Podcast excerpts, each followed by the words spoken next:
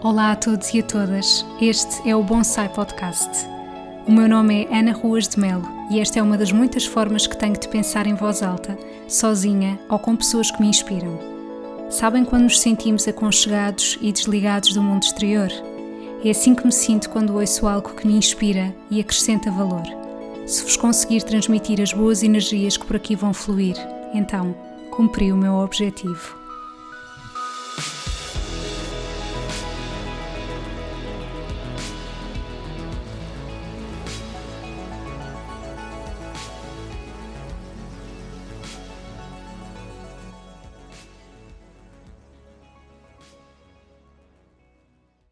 Bem-vindos a mais um episódio do Bonsai Podcast. Hoje eu estou aqui para voltar a fazer assim uma espécie de episódio de certos de livros que me marcaram, que eu sei que é um tema que muitas pessoas gostam imenso e que me deixa profundamente feliz, porque realmente foi uma ideia que eu tive já há algum tempo e que não pensei que fosse ter a adesão que tem, e portanto hoje trago dois livros e trago também certos que encontrei em crónicas de revistas e hum, é assim uma miscelânea de coisas que nada tem a ver umas coisas com as outras, mas eu acho que, que essa diversidade também é bonita. Então, eu vou começar exatamente com a parte das crónicas e começar por vos falar da Madalena Sá Fernandes, que tem crónicas no Jornal Público. E eu encontrei aqui dois textos dela que eu gostei imenso. Ela tem uma capacidade de escrita e de nos levar, de nos fazer aliar completamente de onde estamos enquanto lemos aquilo que ela escreveu. E eu acho que isso é assim a melhor definição de alguém que escreve verdadeiramente bem, pelo menos é esta a minha visão. Uh, no outro dia eu falava com uma amiga minha sobre hum, a capacidade que os livros têm de nos transportar para outros sítios. E de facto, isso não é possível com todos os livros, é só possível com alguns. Uh, com livros que, no meu entender, até nem tem que ser do género, ah, porque são livros mesmo bons. Não, pode ser livros que realmente cujo tema nos interesse mesmo, mesmo que não sejam livros super conhecidos ou eruditas ou. Enfim, um, eu acho que é importante nós termos um leque variado de autores, lermos diferentes tipos de livros com diferentes temas, mas é normal que vá haver alguns uh, que nós sintamos maior afinidade.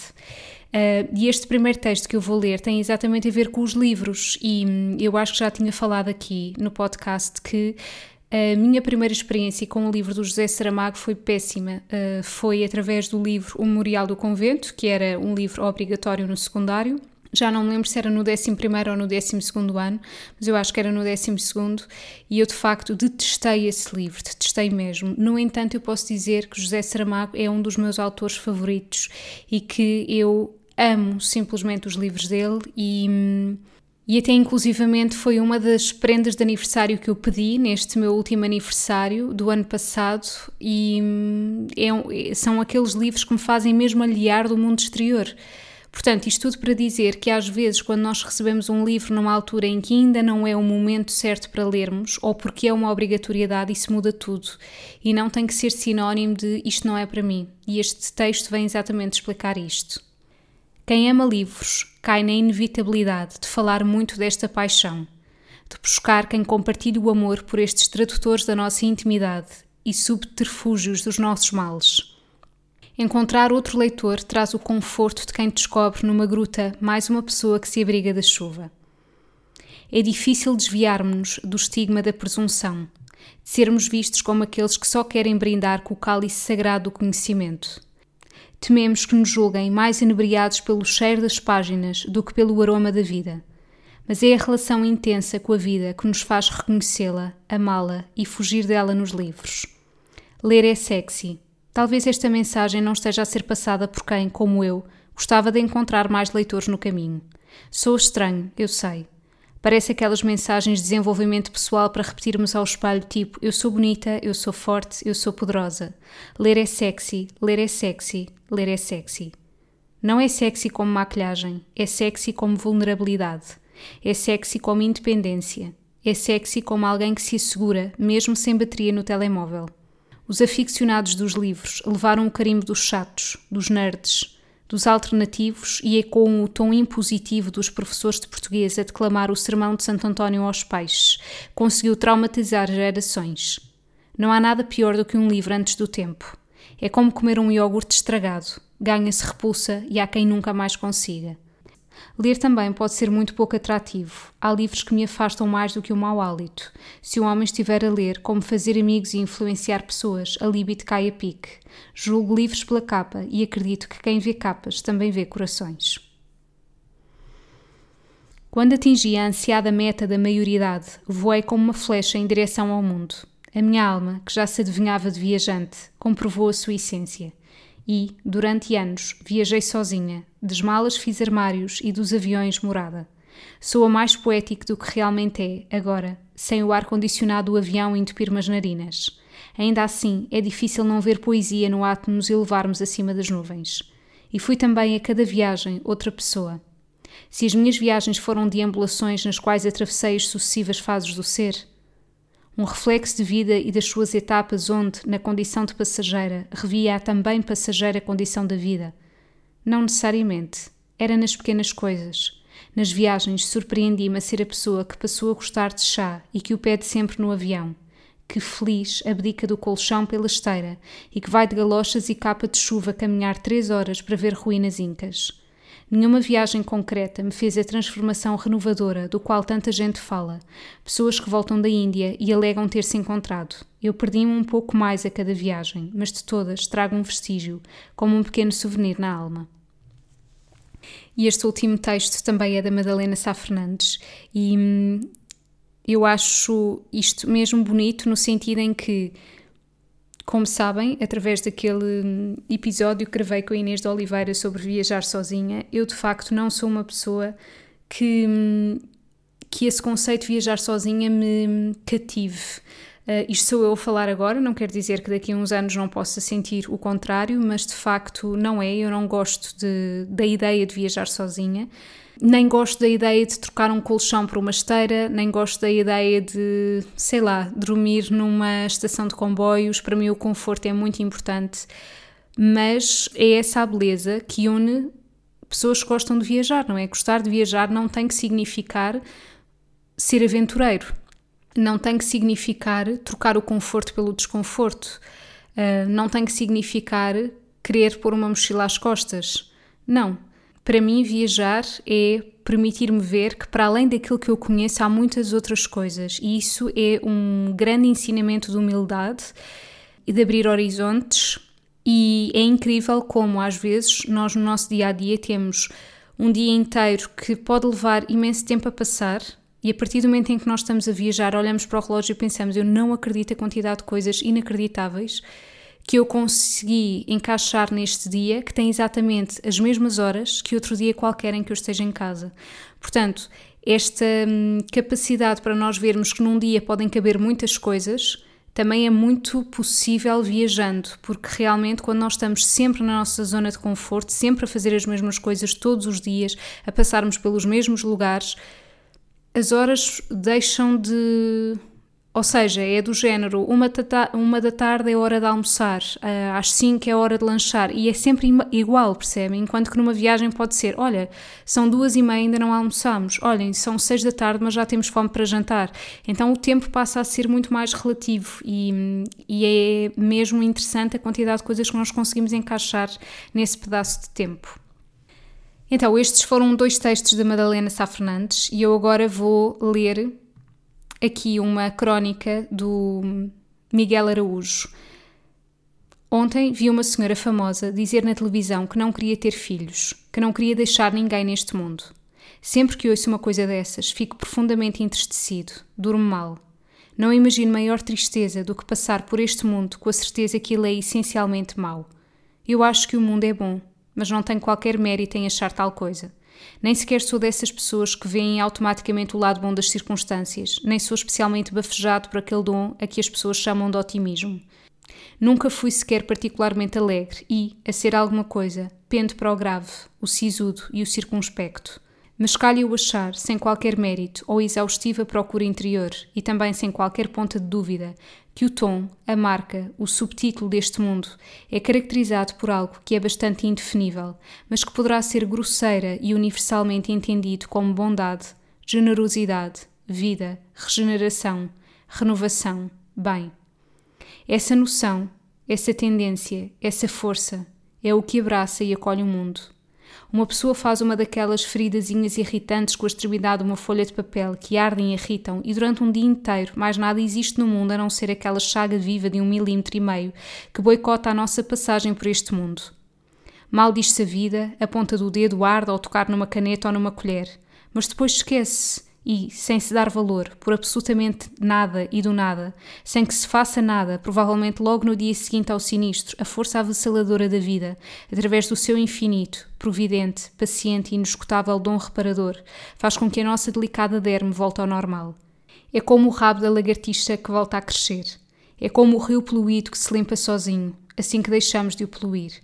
É como o coração partido que se remenda com a cola do tempo no caso do corte do papel em ponta de dedo, podia dar-se o contrário, podia a ferida rasgar mais ainda.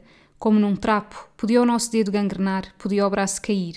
Seria aleatório, mas não. A tendência é sempre a mesma. A força do mundo ambiciona sempre o bem. E nós, ingratos, em vez de nos ajoelharmos imediatamente em louvor e reverência absoluta à vida, a Deus, acabados de ser tocados pela bondade infinita da regeneração através dessa coisa que os cristãos chamam de Espírito Santo, os indianos de prana, o Roberto Carlos de força estranha, vamos à nossa vidinha, indicador em riste. E penso outra vez na senhora da televisão, que, sem culpa nenhuma, não partilha desta minha concepção do mundo, e é só mesmo isto, uma perspectiva. Esta crónica foi escrita já há bastante tempo, aliás, eu tinha isto guardado em 2017 é um bocadinho estranho estar a ler isto e percebermos aquilo que o mundo está a atravessar neste momento, não é? No entanto, como em tudo na vida, eu acredito que há sempre mais do que uma forma de olharmos para a mesma situação. E hum, tal como eu, por exemplo, partilhei hum, na última newsletter que enviei, a newsletter de março, partilhei que as dicotomias da vida são inacreditáveis. Eu estar a gerar uma vida enquanto existe uma guerra e, e enquanto morrem milhares de pessoas inocentes, é de facto estranho, não é? É muito estranho. E nós podemos pensar como é que é possível eu querer trazer ao mundo uma pessoa para um mundo tão mau como este. E por outro lado, posso pensar como não dar uma oportunidade para que se possa ver todas as coisas maravilhosas que existem neste mundo, apesar de tantas coisas más que existem. Porque, sabem, eu acredito que quando engravidamos não é uh, fruto de uma, de uma intenção nossa apenas, do género eu quero. Isso é um ato muito egoísta. Eu já falei disso aqui. Eu quero porquê? Porque é que eu gostava de ser mãe? Porque é que eu gostava de educar uma criança neste mundo? É só para meu uh, meu, portanto, uma realização pessoal ou isso tem mais por trás do que isso? Uh, é para eu, quando for mais velha, ter alguém que cuide de mim? Porque há muitas pessoas que fazem neste sentido, não é? E eu acho que isso é um grande ato de egoísmo. E mesmo esta perspectiva de alguém não querer ter filhos porque considera que o mundo é um lugar mau, na verdade, eu também acho que é um ato de egoísmo. Porque quem é que vos diz que o vosso filho ou a vossa filha vão achar que o mundo é um lugar mau? não é? Eu acho que a vida é nós termos a capacidade de perceber que há muitas coisas que não são bonitas, que há muitos desafios que temos que enfrentar uh, e que há coisas que são dolorosas, sim, mas isso faz parte da vida. E se me dissessem, Ana, queres ter uma vida só com coisas boas, sem qualquer desafio? A minha resposta era não, não quero. Não, não quero. Como é que eu conseguiria dar valor às coisas que são boas? Como é que eu conseguiria ansiar pela paz? Como é que eu conseguiria evoluir? Como é que eu conseguiria hoje estar aqui a dizer que há sempre mais do que uma perspectiva para olhar para a mesma coisa? Portanto, não nos cabe a nós uh, moldar um mundo para que uma pessoa, para que um novo ser venha, não é? Se engravidamos, e isto é a minha perspectiva, é porque essa alma quer também vir ao mundo. E ao querer vir ao mundo, é querer vir ao mundo tal e qual como o mundo é. Porque eu acredito que nós todos também tínhamos um papel muito importante no mundo. E se há pessoas que estão cá para salvar a vida de outras, pessoa, e, e atenção, salvar a vida de outras pessoas pode ser feito de muitas formas. Não é preciso só a medicina. Claro que é, não é? Obviamente, mas quando eu digo esta pessoa, uh, uma das missões desta pessoa na vida é salvar a vida de outras pessoas. Muito bem, pode ser um médico, mas também pode ser um escritor, também pode ser um pintor, também pode ser um arquiteto. Não importa. Porquê? Porque uh, certamente isto já vos aconteceu ter havido alturas uh, na vossa vida em que, por exemplo, vocês leram um poema e sentiram esta pessoa disse exatamente aquilo que eu queria dizer e não sou capaz. Ou terem ouvido uma música e dizerem: Meu Deus, esta música permitiu-me exatamente deitar tudo cá para fora e chorar e sinto-me muito mais leve. Então, de facto, se o mundo não tivesse desafios, nós também não tínhamos, nós também não vínhamos aqui ter uma missão tão importante, não é? Portanto, eu acho que uh, ainda bem que há pessoas que passam por desafios e o, a beleza da vida também passa por estarmos cá todos ao ponto de nos conseguirmos ajudar uns aos outros. Mesmo que às vezes as pessoas que nos ajudam, ou vice-versa, nós nunca as venhamos a conhecer. Então eu acho que hum, acho que é perfeitamente legítimo pessoas que não querem ter filhos. Acho mesmo. Nada contra mesmo. E acho que um dos grandes problemas da sociedade é existir aquela imposição de e quando é que tens filhos? Como se isso fosse um cheque na nossa vida de adulto. Como se fosse necessário casar, ter filhos. Não, de todo, não é? Por exemplo, eu posso vos dizer que o casamento para mim nunca foi uma coisa importante, nunca sonhei com casar. Em relação a ter filhos, sim, era uma coisa que eu sempre quis muito, mas a partir do momento em que nós nos tornamos adultos, percebemos que não basta só querer, não é? Nós temos que, uh, que pensar porque é que eu quero exatamente isto. Eu acho que este trabalho interior é muito importante e acho que é válido chegar à conclusão que sim ou chegar à conclusão que não, porque realmente há prós e contras, mas partirmos do pressuposto que este mundo é mau, eu não quero trazer alguém para este mundo que seja tão mau. Hum, eu acho que é um bocadinho, se calhar mal comparado, mas um bocadinho do género porque é que eu vou uh, acordar todos os dias e fazer a minha vida quando, tipo, a vida tem tantas coisas más? Porque também há muitas coisas boas, não é? Também há muitas coisas boas.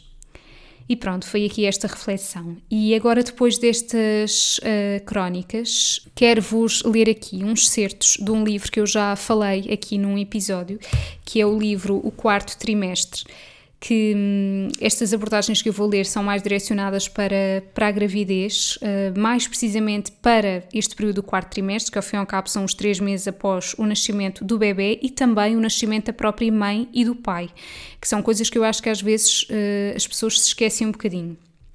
E tem aqui certos que eu acho que são mesmo, mesmo bonitos.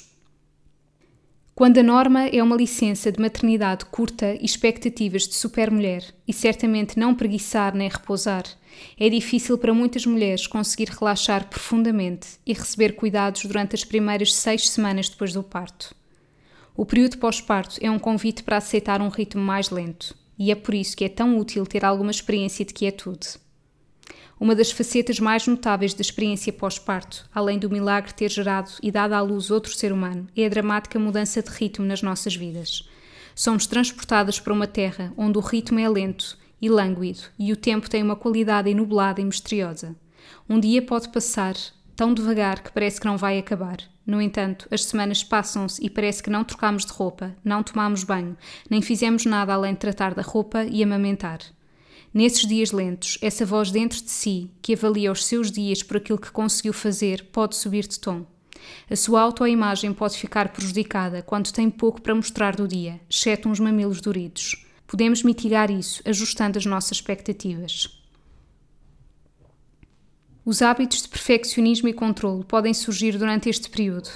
Tornar-se mãe é uma mudança de identidade profunda que verá o seu ego lutar para se aguentar. Se pudermos ceder, em vez de lutar, algumas das mudanças e estar realmente consciente da natureza mutável de todas as coisas, esta pode ser uma altura repleta de iluminações e aperfeiçoamento espiritual. Deve estar pronta e disposta a reduzir o seu controle sobre quem você é, para que possa mergulhar totalmente no processo de tornar-se quem irá ser. Não há como voltar para a vida tal como era. Muitas coisas vão mudar. E, no entanto, há uma coisa que não muda: o seu valor inerente como ser humano. O seu valor não depende do quanto você faz ou do quanto você dá. Pode ser difícil desfazer a nossa programação sobre o que torna alguém útil, mas é possível. Ser você é suficiente. Dar à luz, cuidar e amamentar um bebê em crescimento e você, enquanto uma nova mãe, é suficiente. Para terem sucesso, muitas mulheres adotaram qualidades que são descritas como masculinas. A nossa cultura valoriza as qualidades masculinas, como a luta, a racionalidade e a competitividade, a independência e a constância, pelo que arranjamos reforços para adotá-las. Fazer listas de objetivos, planos passo a passo para chegar lá e fazer tudo o que estiver ao alcance para alcançar o destino são modos masculinos de se mover pelo mundo. Pode estar a pensar: bem, de que outra forma conseguimos alguma coisa? Não há realmente nada de mal nestas qualidades quando estão em equilíbrio. O desafio é que, se estiver a operar principalmente com esta orientação masculina, o período pós-parto pode ser uma imersão inesperada e surpreendente no mundo do feminino.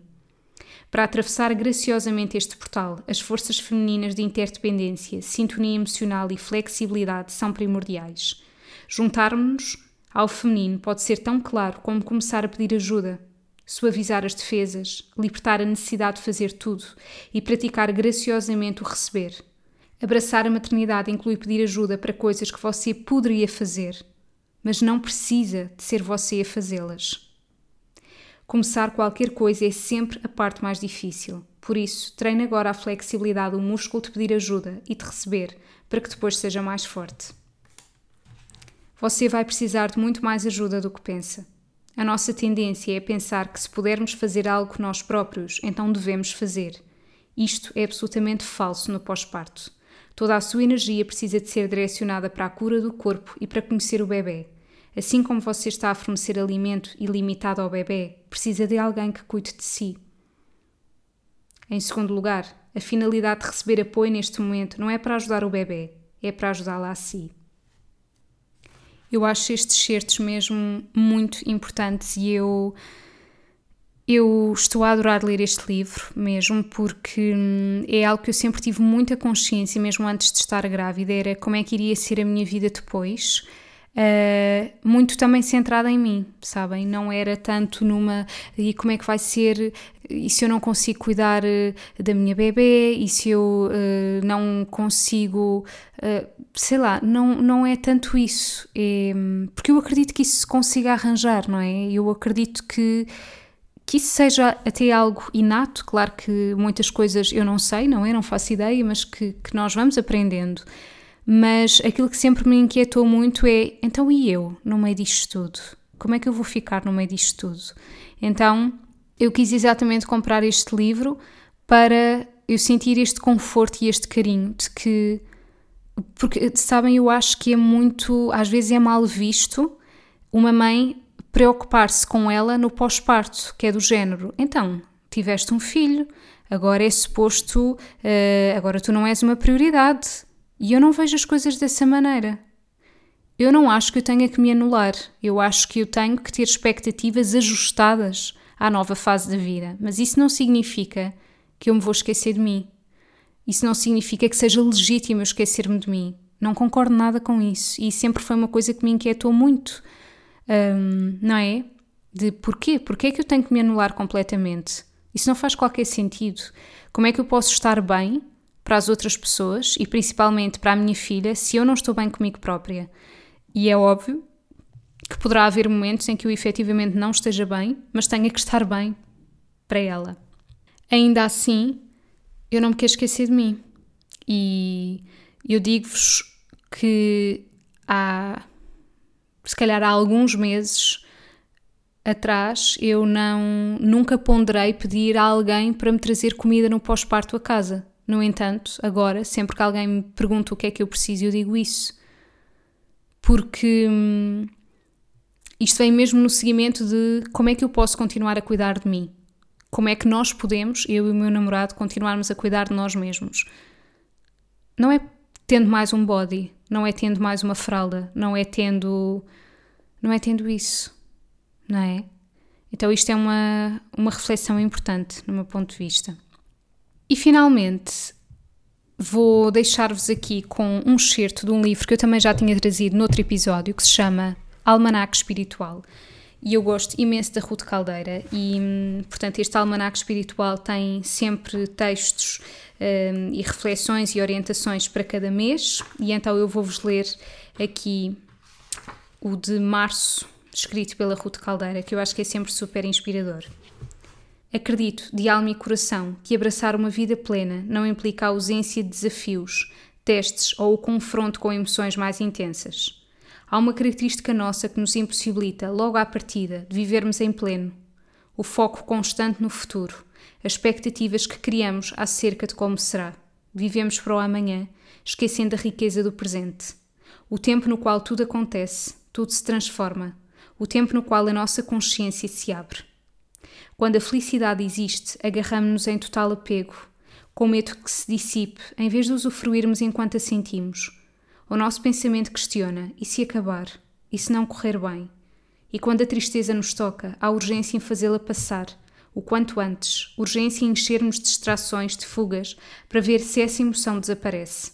Acredito que viver em pleno é abrir os braços a tudo o que a vida nos coloca no caminho, aqui e agora, incluindo os desafios, os testes, as pessoas, mesmo aquelas que nos causam dor, pois são elas os nossos grandes mestres, incluindo aquilo a que chamamos de falhar, incluindo os finais, incluindo os erros, que acredito são aprendizagens. Viver em pleno é saber que tudo, mas mesmo tudo o que se atravessa no nosso caminho, é precisamente aquilo que precisamos para aprender, para nos tornarmos na melhor versão do nosso ser. Nada é por acaso e vamos chegar aos lugares certos, à hora certa, com as pessoas certas, de modo a chegarmos onde temos de chegar. Para tomar consciência disto, é preciso fazer um trabalho profundo de abraçar o presente, sem ansiedade de chegar ao futuro, pois, bem vistas as coisas, o futuro não existe e o presente é tudo o que tens neste momento. Não acredito que viver em pleno seja o mesmo que esquecer os problemas, criar fugas e estar em constante ânsia de que o amanhã chegue. Viver em pleno é prestar atenção ao que está a acontecer agora. Viver em pleno é parar em cada desafio que nos bate à porta e abrir o coração, da mesma forma que nos abriríamos à felicidade. Porquê? Porque a nossa capacidade de compreender que tudo tem uma razão de ser faz-nos encarar aquilo a que chamamos de problemas como verdadeiras oportunidades de crescimento e expansão da consciência, sabendo que a partir daquele exato momento não faremos nada igual nem seremos as mesmas pessoas. Seremos muito melhores. A partir do momento em que compreendemos a razão pela qual um desafio nos bate à porta, parte dele fica resolvido, pois compreendemos a causa por detrás do mesmo. Como é que os nossos dias se podem tornar mais sorridentes e plenos? Como é que nos podemos sentir em amor? Sinto que os meus dias se tornaram absolutamente ricos e sorridentes a partir do momento em que eu abri os olhos aos presentes que o presente me dá. O amanhecer, o som dos pássaros, as cores das árvores que vão mudando de acordo com os dias e as estações, os raios de sol que me aquecem a alma e dão luz ao meu dia, o som das ribeiras, do mar e da chuva, os abraços, a troca de sorrisos, o estar aberta para novas experiências, sabendo que daqui a um segundo elas vão acabar. Para viver em pleno é preciso viver agora, pois este é o único tempo em que a vida acontece, o resto já foi, ou ainda nem sequer existe. Espero que tenham gostado deste episódio, que vos tenha inspirado e vemo-nos em breve. Um grande beijinho, obrigada. Obrigada por terem tirado estes minutos do vosso dia para ouvirem este episódio. Se gostaram, acompanhem mais do meu trabalho através do meu site em www.anaruasmelnutricionista.pt, onde podem inclusivamente subscrever a minha newsletter de forma gratuita. Todos os meses irão receber partilhas de temas vários que acredito vos vão inspirar, seja através da comida, livros e também partilhas pessoais. Acompanhem também o meu trabalho no Facebook e Instagram em anaruasmel.nutricionista. Qualquer questão, estou deste lado. Desejo-vos um resto de dia feliz.